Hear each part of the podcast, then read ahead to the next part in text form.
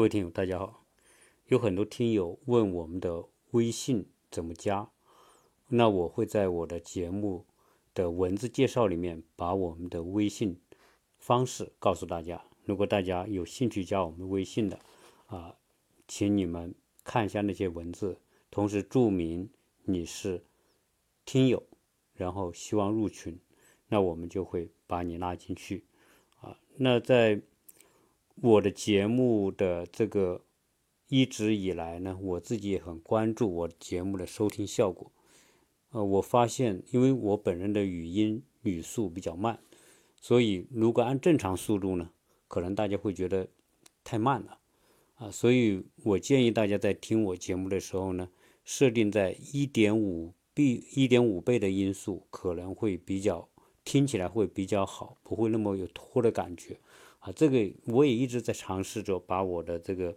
语音，呃，语速加快，但是这个已经形成了一种习惯，所以有时候呢，啊，还是不太容易。所以好在这个喜马拉雅它有这样一个功能，就是说它可以根据习惯，你如果习惯听快节奏的，那你可以设定到一点五倍、一点七五或者两倍。这个音速的设定呢，可以就在我们的页面上面。我想啊，大家。可以根据自己的情况来调整。那今天我想跟大家聊聊一聊美国文化的一个话题啊，就是美国的 AA 制啊，因为这个话题呢一直比较有趣啊。原来我们在国内也都知道啊，老美他们喜欢 AA 制啊，当然西方很多国家的人他都有 AA 制的习惯。那么 AA 制到底是个什么样的文化？他们到底这个文化里面蕴含着什么样的某一种的观念啊？我想这个还是值得探讨哈。那先说说这个 A A 制的来历啊，为什么会有这个 A A 制？那 A A 制呢，实际上在名称上呢就是两个 A 嘛，但实际上这两个 A 是缩写的啊，有很多种说法啊。香港人把 A A 制呢就叫做 All Apart，就是全部分开，呃。欧洲也有人说，美国人是叫 algebraic average，就是代数平均，就也就是说大家平分的意思嘛。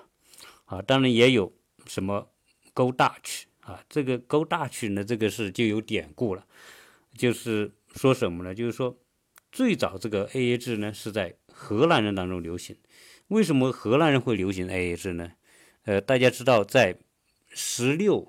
十七世纪，包括十五世纪，实际上荷兰人一直随着新航路的开辟呢，荷兰人做生意很厉害，所以那时候叫海上马车夫嘛，他们就是做贸易的，就是倒东西吧。那也就是说很多商人。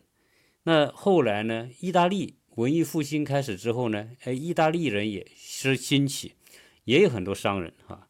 那所以荷兰商人、威尼斯、意大利商人就。满世界跑，他们很多时候在各个国家之间做贸易。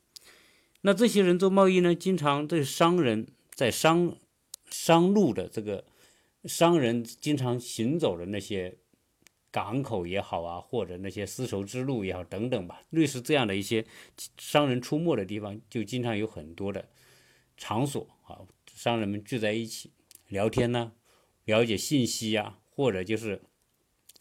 纯粹喝酒啊之类的啊，就消遣吧。那这种这些人呢，很多时候呢，大家都是属于呃不太认识啊，不太认识大家。但是呢，有时候呢，他又愿意一起交流，那就干嘛呢？就喝酒嘛。所以像西方人喜欢到酒吧就狂聊啊，是在像在美国也是很多城市都有这些酒吧。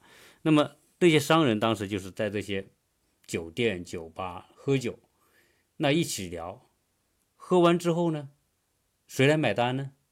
我也不太认识你，你也不太认识我，我也不想为你买单，因为我别人也不希望你为他买单，因为说不定什么时候才能够见上一面，所以这种情况之下，大家一起喝酒就变成说各自付账，就变成很顺理成章的事情。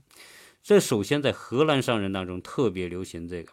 因为荷兰人觉得，反正我一生可能就请你吃一次，那这个吃的人和请客的人，大家都觉得不好，对吧？我也不没办法回请你啊，因为在那个年代，那什么时候能见上一面就不好说了。所以说，荷兰人这种分得很清楚的这种观念呢，就是做商人嘛，大家都考虑成本啊，我凭什么要给别人买单，或者要别人为自己买单？所以大家就分得很清楚，我消费的我买单，你消费的没你买单，这就是荷兰人的这种风格。那荷兰人这种行事风格，就导致了变成了一个名词，就是说，如果要 A A 制呢，哎，我们就 Go Dutch，Dutch 就是荷兰，就是那个时候啊，就是就是英国人叫荷兰叫叫 Dutch，那这个那这个带有一种贬贬义的意思，但是 A A 制呢，后来就是把就是说让我们去做荷兰人。变成了 A A 制的一个代名词，所以在美国本身也没有说特别啊什么一个一个啊 A A 制的一个一个什么说法哈，这些由来呢就是从荷兰商人开始，那么英国人呢是在荷兰人之后崛起的，荷兰人当时在全球贸易做得很好，但是英国人崛起之后呢就打败荷兰人，在海和海上竞争当中，那英国人取得优势之后呢？后来，他们也是到处做生意，后来也接受荷兰人那种观念，所以在英国人当中呢，也流行 A A 制。那英国人流行 A A 制之后，又带到美国，因为美国这个国家的这个建立就是完全受到英国这个国家的影响，所以啊，英国人呃影响了美国人，所以今天在美国 A A 制也是变得一种特别。流行的事情，啊，这是说，呃，A A 制的由来就是作为商人发展而来，大家要算清账啊，我不想欠你的，也不要你欠我的，大家谁都不欠谁的，所以 A A 制呢，啊，就把大家的这种这种呃交往在经济上的这关系呢，就分得很清楚啊，这是 A A 制的一个呃，它简单的一个背景。那 A A 制到底有什么好处啊？那我们说说，在美国的这个家庭啊，或者是人际关系当中啊，或者朋友当中，A A 制的好处。首先说，在夫妻当中，还有美国人也有很多是 A A 制的。那结婚之前，大家就写好这个婚前的财产公证啊，哪些财产是你的，哪些是我的。那在生活当中，有些时候呢，两个人一起上班的，大家是你赚你的钱，我赚我的钱，然后有什么需要开支的，大家一人一半，啊，这是这是比较彻底的的 A A 制了，啊，当然，呃，这种有些家庭我也了解，有些美国家庭呢也不完全是 A A 制，啊，呃，有 A A 制的，但总体上来说呢，呃，A A 制还是比较普遍，那同时呢。这个美国的 A A 制，当然更多的，你说朋友跟朋友之间的 A A 制，那更多是什么呢？更多是平时交往当中的支出，大家分得很清楚。比如说去吃顿饭，去外面喝酒，啊，或者是去旅游，或者去办某件什么事情，在美国人来说是不要不需要说的，就是大家一起去办一件什么事情，这个费用的分担，那毫无疑问就是 A A 制的。那这种方式呢，不光是老美是这样，在美国的华人，哎，大家也是已经是入乡随俗随俗了。所以，在这边的华人，大家办件什么事情也自然的就是按 A A 制来做啊。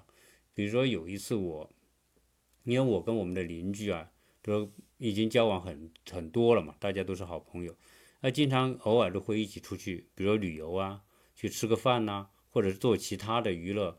啊，包括我们上次去一起去打枪啊、射击呀，啊等等这些呢，呃，都是要花钱的。但是一个人去不好玩嘛，大家就会要到一起。那一起的时候，你说吃饭，这个时候，那有时候我们会说，哎呦，这个我来买单吧。那那，因为我们还是从大陆来嘛，很多时候说朋友聚会买个单很正常。但是他们就觉得觉得没有必要，就觉得不习惯啊。为什么说凭什么要你买单？啊，你买单，那就变得说我欠你的，那那下回我什么时候去请你，我要为了这个还你这个人情，还专门去呃组织一顿聚餐或者怎么，就变成一个负担了。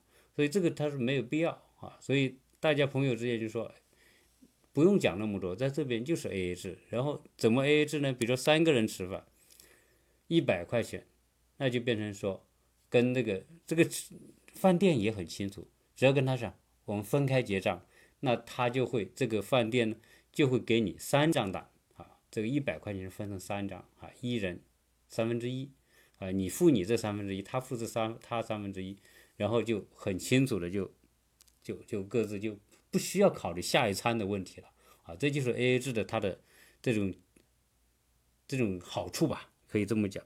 所以在这种朋友交往当中啊，不管你平时怎么样，大家有个原则，比如我们前不久假期啊，就出去旅游，去海边旅游。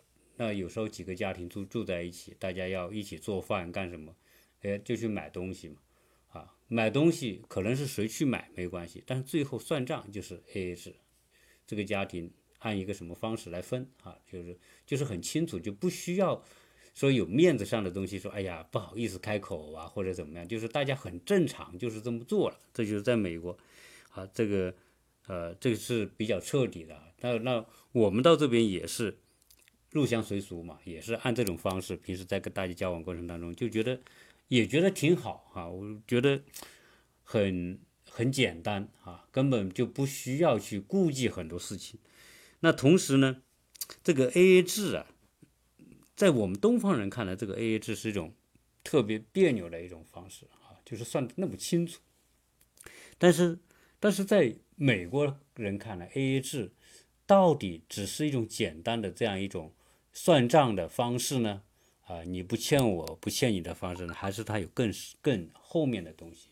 我觉得啊，我自己的理解啊，他除了这个支付平均之外他还是有更多的，就是在他们的观念上，在人格上，他们是有一个文化基础的来实行 AA 制。就首先是这些老美，他觉得，首先我不需要。去欠别人的，我也不希望别人欠我的，啊，就是就是大家这个是没有负担的，而这个没有负担的某种情况之下，就变成什么呢？就需要你自己来承担，而这种自己承担，从另外一个角度，就是自己对自己负责任嘛，啊，就等于说你的一切的东西，你要自己来面对，自己去承担，啊，这也是 A A 制的一个。啊，一个一个文化基础。那同样的，在这里很多小孩子就是这样，从小就是 A A 制。那小孩子为什么这美国家庭对小孩要 A A 制啊？要教会他们 A A 制。A A 制的目的就是说，在你现在的生活当中，以及未来的人生当中，没有人要对你负责。啊，这是一个特别重要的观念。就是说，小孩子，你说你小，你你弱，哎，这个也是你的事情，不会因为你小你弱，别人就去为你买单。所以在小孩子的这个平时他们在一起玩，他们也是 A A 制啊，去去骑车啊，或者去干什么，要一起支付的，最后一人三块钱、五块钱，那 也都是算得很清楚的啊。这个里面，我觉得一种很重要的东西，就是说树立一种观念。啊在美国生活，没有人要为你的事情负责，啊你必须对自己的东西负责，对自己的一切东西负责。啊，这是一个个人的，呃，在这个社会上的一个为人之道吧。你就必须是有这个观念啊。所以从某个角度来说，你说，呃，美国人的 AA 制啊，有时候也挺好，挺好玩的。你比如说这个。父母和孩子，对吧？这个按照我们中国人的观念，那那父母的东西很多时候就是孩子，特别是你说现在这个一个孩子、两个孩子，大部分这种独生子女，那毫无疑问，就父母的就是孩子的，爷爷奶奶、外公外婆的都是孩子的，所以这个这人家叫叫四二一家庭嘛，或者是啊，这个这个更多的吧，就是说。你就是一个独生子女，然后上面一大堆的老人，这种情况之下，那个那个就变成说，这个小孩变成继承者。但是在美国，他不是这样，父母跟孩子也分得很清楚。十八岁之后，我十八岁之后你上大学，啊，就是在十八岁之前他未成年，未成年意味着什么呢？他他成长过程当中需要监护人，做什么东西都要监护人。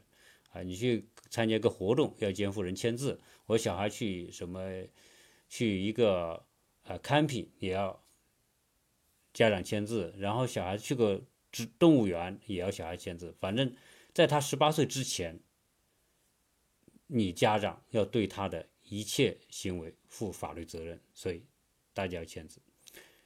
那在美国呢，有很多有钱家庭，那当然不用讲嘛，有钱家庭他有可能。哎，不会做的那么彻底啊！我有有些嗯条件一般的家庭啊，那可能就是到了十八岁，小孩自然你就独立了，你去读大学啊，不管你读社区大学，读什么名牌大学，你自己去读。家长呢说我没钱，好，那你现在十八岁了，你独立了，那变成怎么办呢？小孩就自己去申请贷款了。所以在我这个学校啊，就看到。嗯，实际上不管在哪个学校啊，它都有很大的部门，啊，就是专门给你申请这个学费贷款的，助学贷款。那那十八岁，你说我交交学费没钱，你去申请了，你十八岁之后你就有资格去申请。而这些这些学校呢，因为这个贷款是政府给的嘛，学校帮你办手续啊，来支付你的学费啊。这个当然它有一整套的，比如说你金额要，它有一个幅度多少你可以申请，最后呢你多少年之内你要还完啊，基本上这种贷款呢啊利息是很低的了，它也是政府帮助年轻人完成学业的一种，所以你可以这样，那。我听说啊，这边也有很多有钱的家庭，就是有很多，比如说父亲是律师，母亲是医生，啊，在美国律师和医生是很有钱的了。但是，即便这么有钱的家庭，家庭住豪宅，一年收入几百万美金的这种家庭，那很有钱吧？哎，小孩子到了十八岁，有时候读大学之后，家长也不管啊，因为他们的观念当中就是你十八岁了，你已经自立了，你要为自己的。行为负责，你要，你要完全的承担你自己的那种责任，那就变成说，再有钱我也不给你啊，小孩子自己，你自己去申请学费吧，你自己去打工吧，呃，所以经常我们可以听说有很多家庭，呃，哎，小孩可能很有钱的家庭啊，也在餐餐馆里面啊端盘子。或者是做这种很初级的这些工作吧，因为在读大学嘛，很多时候赚点学费或者赚点自己的开支。现在小孩子各种各样的这个爱好也很多啊，所以你要叫自立吧。这个说白了，这在美国这个文化当中，A A 制也是自立的一个标标志啊，自立的一个观念。然后我呢，前呢在洛杉矶的时候，在学校遇到一个年轻小伙子，那个小伙子大概二十四五岁。他还读在读研究生，然后在这个学校呢做兼职的，做这个顾问吧，就是给学生提供咨询的。他呢，我有次跟他聊天，他是个上海人啊，当然，但是呢，他父母是上海人，很早就到美国来，可能九十年代就到美国来了，等于他呢是在美国出生的，这么一个小孩啊，二十多岁，那。我就跟他聊到这个他家庭的事情，他说我啊，你知不知道我现在就是一个人过，我不跟我父母过，啊，我说为什么呢？我说你还不是在学校吗？啊，你父母也是中国人，他说不，他们已经完全美国化了，他们的观念，呃，我我现在我不能随便回家，啊，我回家如果没有得到我父母的同意。我进到我父母家的家门的时候，我父母就，他说我爸就打电话报警，说有人进入我家了，警察就真的过来，所以他说我那我要回去，我要跟跟父母约，父母同意了他才能进去，要不然他都不敢进去，啊，就是，然后他说，因为父母也不是不接纳我，然后呢，我读大学的时候呢，有有有一段时间。我还没有房子住。他说我就住哪呢？住住机场，就是他那个附近呢有个机场，机场二十四小时不关门。他说我睡那个椅子睡了一个月，啊，就是美国有有些时候也是很，你我们中国人看来这这个是不太可能的事情，但在美国这些东西并不是说很稀奇啊。那另外呢，在美国呢，为什么美国人要 AA 制？就是把这个东西弄得很清楚。你比如说这个单位，我有上次跟朋友聊天。因为他们在这里二三十年了，他们就很了解美国人习惯。比如美国人结婚，好，那要送礼吧？我们中国也送礼，就是祝贺嘛。就比如说同一个单位、同一个办公室，大家啊，某个人说要结婚了，跟大家说，哎，我要结婚了啊。那他要结婚之后怎么办呢？你就是通知大家了啊。那大家就自然知道说，哎，要祝贺他嘛，然后要给送礼嘛。那美国人送礼呢，很简单。说，比如说我这个单位这个办公室七八个人，我要给某个人送送结婚送礼，那大家就是这个要结婚的人就会告诉他写个单子给大家说，哎，现在我家缺这些东西，啊，可能是一个灯啊，可能是一套被子啊，可能是一个什么厨具啊、餐具啊之类的吧。但是呢，他们一般列出来的清单都是比较便宜的。就是金额不高的东西，然后大家一般送礼呢，一个人也就是送个几十块钱、二三十块钱，这样，比如说七八个人，那就是三八二十四，可能就是两百多块钱，可能大家可能凑在一起两百多块钱给他买个什么东西送给他，啊，就这么简单。呃，他说，如果是说大家都是送二十块钱一个什么购物卡之类的。然后有一个人送个一百块，比如说在一个单位里面，某个人过生日，别人都二十块钱，你送个一百块，那个收到钱的人就会觉得很、很、很、不能理解，很惊讶，为什么你要送一百块？是不是你对我有什么目的？他就不敢收这一百块，啊，就变成什么呢？他把这个钱退回给你，这是、这是、这是美国人。然后呢，这里给老师也送礼，你比如说有很多学生到了很多节日啊。啊，比如说感恩节啦，或者是什么其他的一些送礼的节日，也给老师送礼。一般我们问问这些老老华侨，他说送什么？就是送个十块二十块钱的一个购物卡啊，了不起是二二三十块钱，你不能送多，有规定啊。你因为在美国呢，如特别是你要是上下级之间的送礼，那更讲究。为什么呢？因为上下级，比如说上级。结婚，那你要送礼，下级送礼，你就是按照规矩，你不能说为了讨好这个上级，你给他送多一点，送多一点，第一他不敢收啊，因为这个美国法律很规很明确，你不能超过这个金额，比如二十块、三十块这种很小的金额啊，你要超过这个，他就变成你动机不纯，你是不是要讨好他呀？是不是要行贿呀？啊，那那超过一定金额就变成违法了。那就变成谁都很难过，这个收礼的人也很难过。那别人说他收到之后还要报告给上级，往上面报，特别是政府官员，那更更是很严格啊。你你说某一个人请你是官员，某个人请你过生日啊，说哎我请你去旅游，那在中国这很正常吧？旅游我付钱，但在美国那可不行，你出去旅游那绝对是不是不是几十块钱的事情，所以呢。呃，你你要做这个事情，就变成说，大家就很就会很警惕，哈，就是对于你这种方式，这个他之所以是这样，就是什么，就是还是要分得很清楚。第一，金额不能高；第二呢，就是很清白的、清清白白的、公开的啊，就不会说，哎，我们中国送礼有时候像你送多少，我送他送多少，然后我该送多少，就是去猜，在在美国就就是。一切都是公开的啊，就变成这样一来呢，就导致说大家每个人的关系都特别简单啊，所以在美国，嗯，没有听说下级要给上级节假日什么春节或什么圣诞节什么的要去送礼送红包什么的，那是这是不要的，你要做这样做就是违法，然后就是很可能会有很严重的后果，所以这一切从某个角度来说，哎，是对人的一种保护。哎，你首先你不要那么累，那不要那不要那么辛苦。另外一个呢，每个人与人之间在经济纠葛上呢，就是没那么多的纠葛啊，使得大家之间呢，保持某种距离。这种距离是在为为什么很多人到了美国觉得，哎呦，美国轻松啊？很多特别是我们国内来的华人在美国，我觉得特别轻松。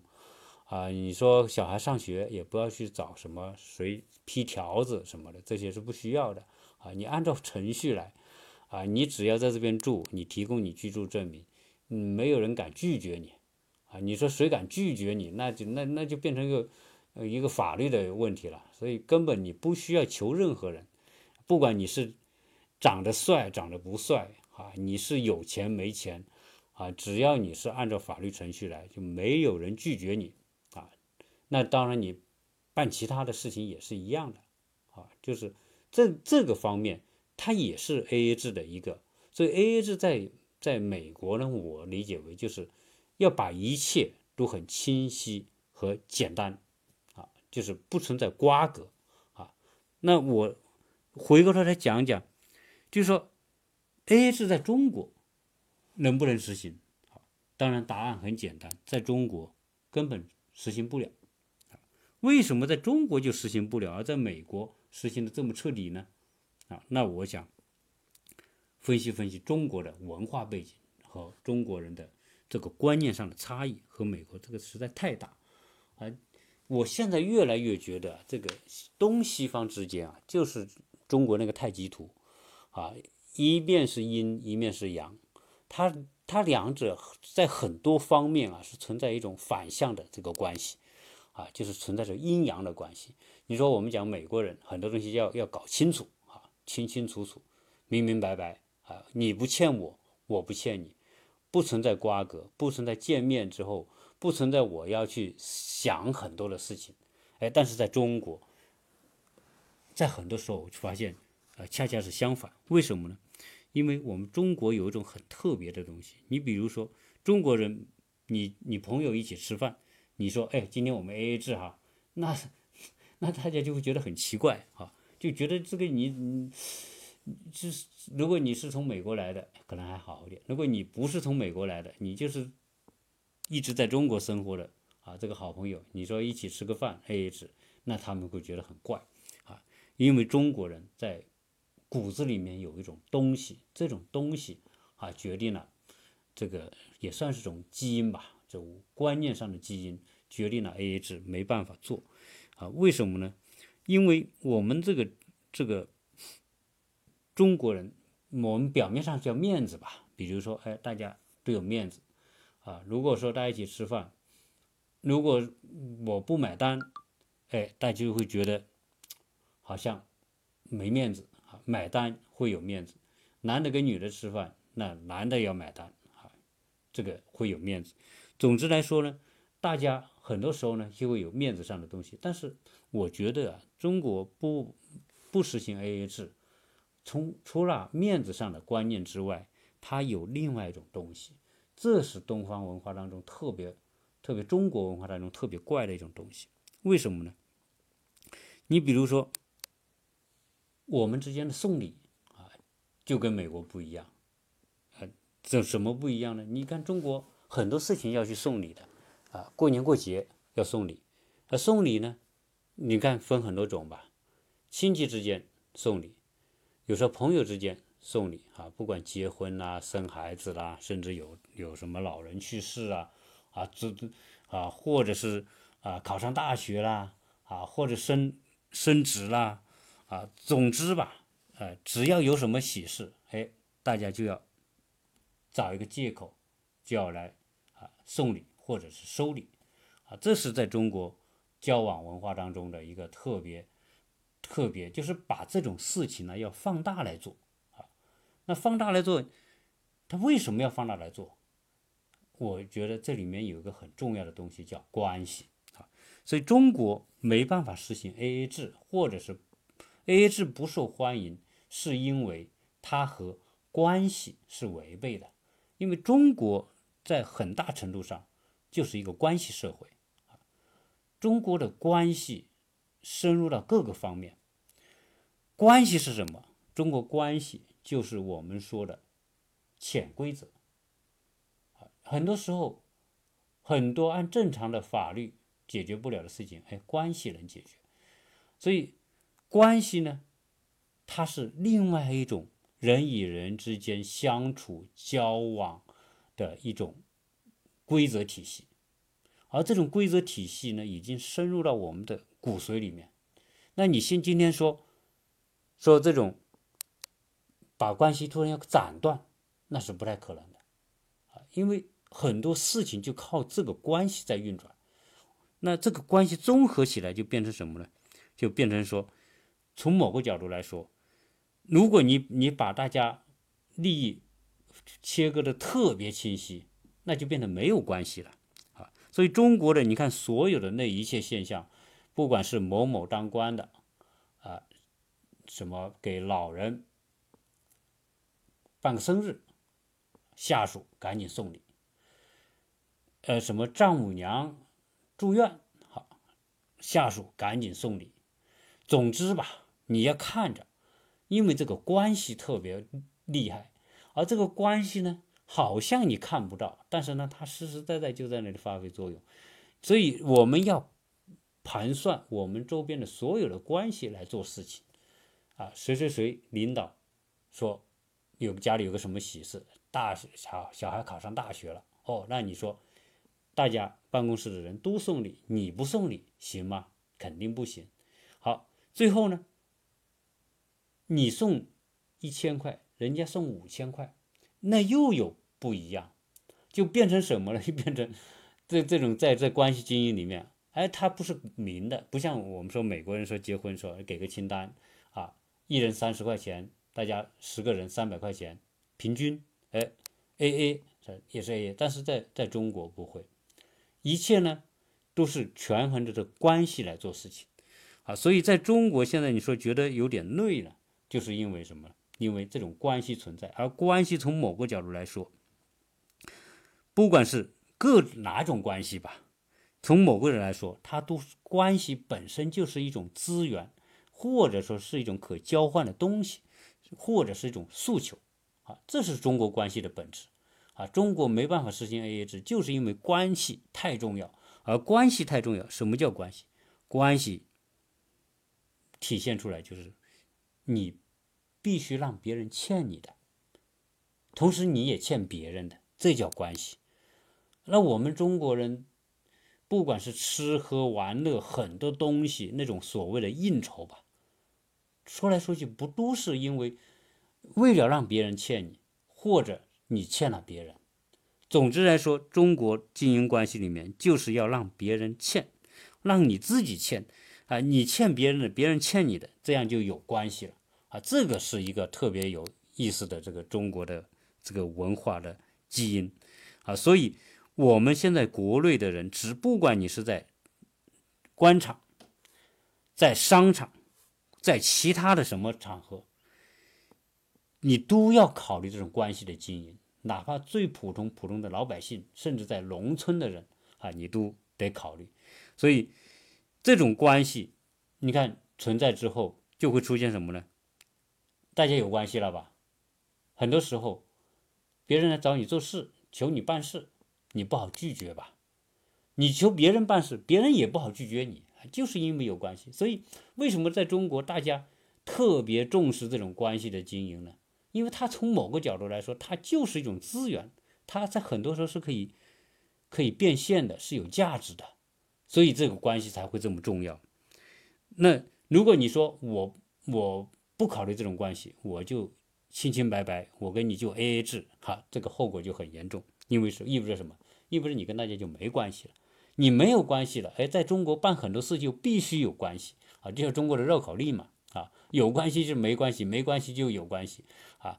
那那那，如果你跟大家搞得很清楚，你也不欠别人的，别人也不欠你的，那意味着你跟别人没关系，没关系。当你真的有某种事情需要的时候，你就找不到去找别人的理由，甚至你都内心里没你都没办法去找别人啊。所以，去在这种你不经营关系的这个后果，在中国是很严重的啊！为什么我们很多时候大事化小，小事化了。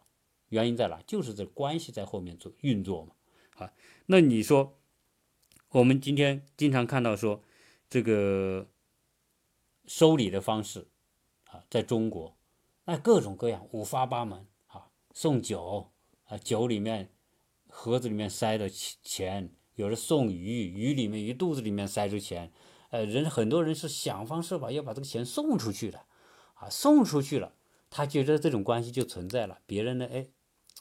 未来你有需要的时候，别人就为你做事。那特别我们今天在中国的这个商场也好，官场也好，啊，经常可以看到什么？官员请客，老板买单，这是特别普遍的现象。你说这个官员现在抓也抓得严，对吧？比如说某一个处长，啊，有实权的，他要经营他的关系，他要请某一个市长吃饭，或者请他的更。他的顶头上司吃饭，他要拉往上的关系，但是呢，他也不能掏钱来买单。现在管得很严，哎，他不买单，但是他可以打个电话叫某某老板，哎，这些老板呢对这个处长有有有有有求于他的，那这个时候一个电话他就过来，吃完饭，玩好喝好，哎，这个人买单，那那个被请客的人也很清楚啊是怎么回事。总是中国这种关系经营了，这个学问实在太大太大。我相信全世界没有中国人把关系经营的如此之复杂，以及如此多的学问。所以我原来有偶尔也会跟一些在国内的政府官员里面听他们聊天啊，就聊的东西啊，就跟这个后来中国出现很多的官场小说里面说的是一模一样啊。这个关系那真的就叫。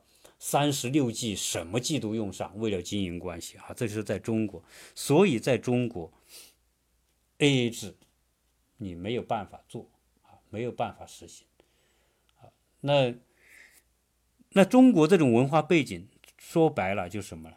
就是说，很多时候啊，你说西方人要么是白，要么是黑，对吧？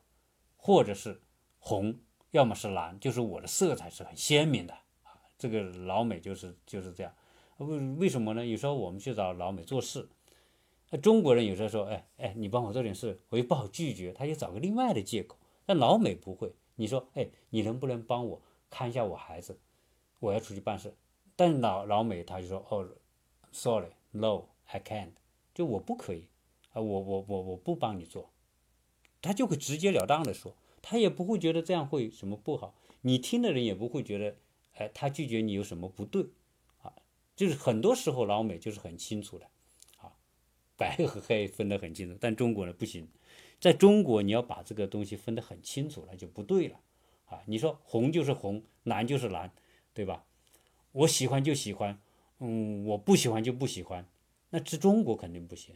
中国呢，你不喜欢你要表现的你喜欢，但同时。你喜欢呢，有可能你还表现的不喜欢。比如说别人送礼，哎，你说哎不要不要不要不要不要，对吧？啊，你你你你有时候呢，你不喜欢某个东西，你会你会还还要给人家戴高帽子，是吧？说别人都做得好，哎呀，你这小孩很可爱呀，哎，或者或者你你这个写的字很美啊，很漂亮啊。啊，总之来说，哎，什么叫恭维啊？什么时候要推辞啊？什么时候要要要客气，就变得。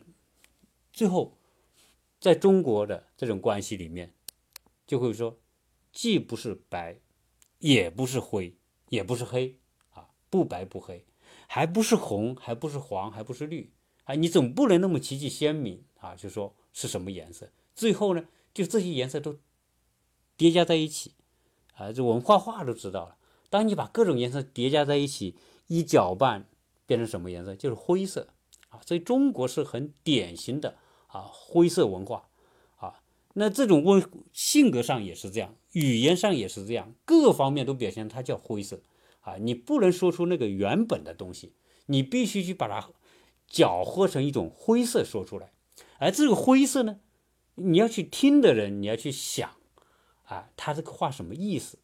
是红呢，白白呢，黄呢？哎，你要去从这个灰色里面去理解出他的。心里的颜色是什么？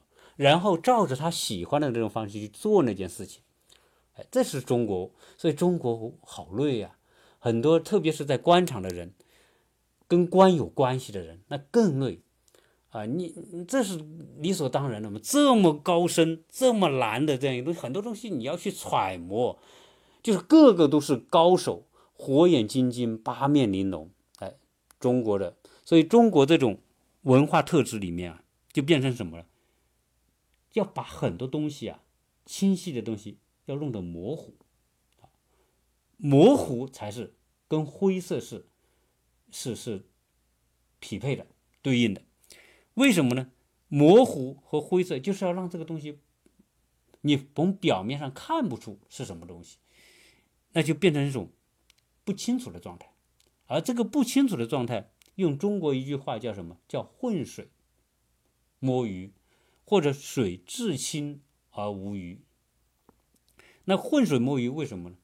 当你说白了，这些关系里面是后面隐藏的是利益嘛？为什么大家那么用心的经营关系？因为有某关联着某种利益啊，而这种利益呢，很多时候是是可以来交易的。那正因为要交易这种利益，所以你必须把这种关系搞得混一点。啊你越混，可能你这里面的机会越多，啊，那这个不像说，哎，这个西方人那没，事实上我们说水至清无鱼啊，是我们的观念。那美国人，你看看这河里面、水沟里面、湖里面，它就是清清的，它也有很多鱼啊，并不是真的至清无鱼啊。在很多说白了，很多干净的河湖，那个鱼还漂亮的，你真的要那个鱼养出来好吃呢。而不是说至亲为，那这为什么你太亲了就没有这种我们说的利益的机会？所以从某个角度来说，要把水搞浑，就是为了创造机会，而且要创造这种，比如说那些有权利的人，哎，我就能把这种机会作为自己的一种资源去分配，我给谁不给谁，那个就看你对我的理解啊。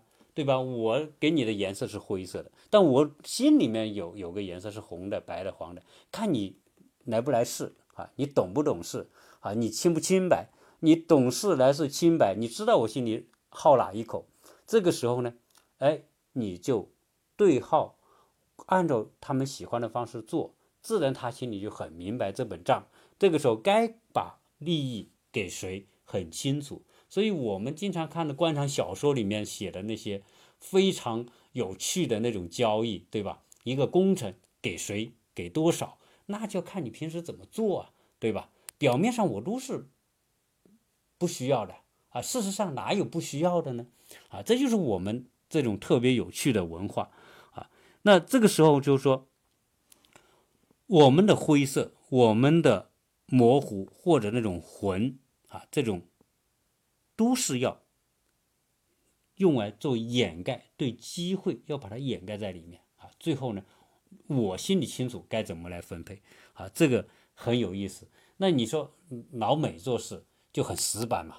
很多时候我们说去老美，你就是排队，他都给你分得很清楚，你先到，他后到，这个人他不会搞错的。你说排队啊，你你排到这里，突然某个人插到你前面，那那个人他就告诉你。不不，你要站到后面去，就是先先到先得嘛，这是叫规则嘛。它有一种很清晰的，就是我们说阳光下的规则啊，一是一，二是二，哎，不搞错，大家就没什么怨言。哎，但是在我们这种模糊的灰色之下呢，这个次序就可以，哎，后来的也可以先得啊，对吧？为什么后来的先得？因为你只有混了之后，我才考量。我让后来的先得，跟我的利益有什么关系？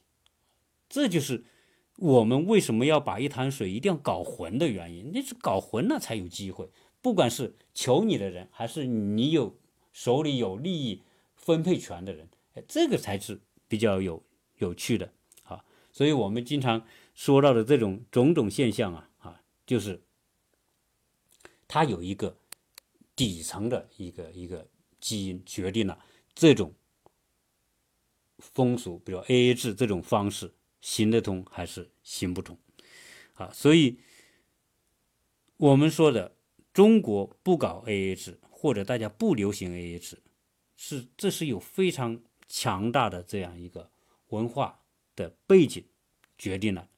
那么 AA 制和非 AA 制啊，这个时候，就是我们说在美国呢，美国人的观念拿到中国这个 AA 制搞不通，但是中国人的观念到美国也行不通这就是我说的阴阳两面的一个有趣的现象。你说我们中国人很多时候，特别商场的高手，那都很善于经营关系，对吧？遇到紧急情况该怎么办？哎，有很多到美国也干这个事，干什么事呢？就比如说遇到这个入关进不来啊，我们就看到很多新闻里面很有趣的。那有个有这个女的，她送她小孩在这边读书，然后呢，她要入关入不来，入不来，这个女的呢四五十岁了。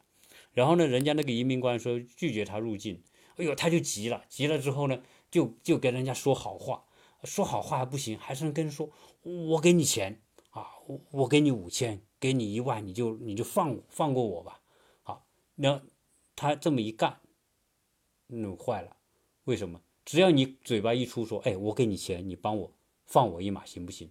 只要你这个话一出来，就构成了行贿，那叫刑事案件。那立刻他就报警，啊，如这美国的官员，如果你求他，你用这种方式求他，我我我我送钱给你，或者我陪你睡觉，啊，有很多女的就是新闻上有啊，这不是我瞎说的，有的女的说，哎，你帮我这样，我陪你睡觉，陪你上床都行什么的，哦，这个话一说不得了，那那个这个官员立刻就报警啊，不管你是在哪个领域吧，不管是什么。我们说的这个这个海关也好啊，警察也好啊，什么样？你你只要敢官员哈，你你敢用这种方式跟他们打交道，呵，那分分钟你就要进监狱了啊！这个这个是，那我们在中国那这太不太普遍了嘛，对吧？啊，为要打通某种关系，送钱送礼送关系，我们经常看到新闻里面有很多啊，什么性交易哈这些。长得很很什么美女市长啊，美女什么什么官员呐，然后为了巴结什么关系啊，等等吧，啊，这种这就就很就很多很正常习以为常的这种现象，在美国那基本上是不太可能，除非你两厢情愿啊，那是比如说呃嗯你两人都喜欢对方，那是另外一回事。但是我说的这种就叫什么经营关系里面，我明明不喜欢你，但是我给你送钱，我陪你睡觉。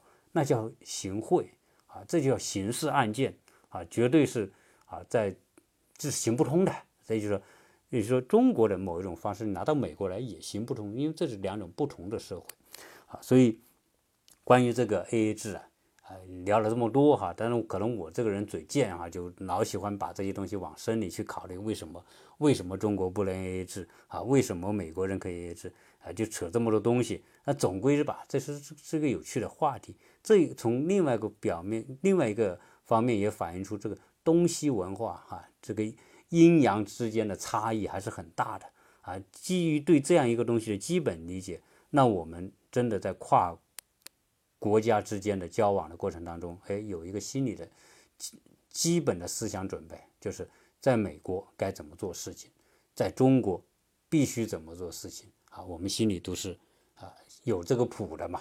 啊，所以这也是今天一个啊闲扯的一个话题。啊，关于 A A 制的啊，制跟中国有关系啊，又跟美国有关系。啊，希望这个话题呢啊能够带来某一种的有趣的分享吧啊，希望大家啊更多的可以分享大家的感受啊，谢谢大家收听。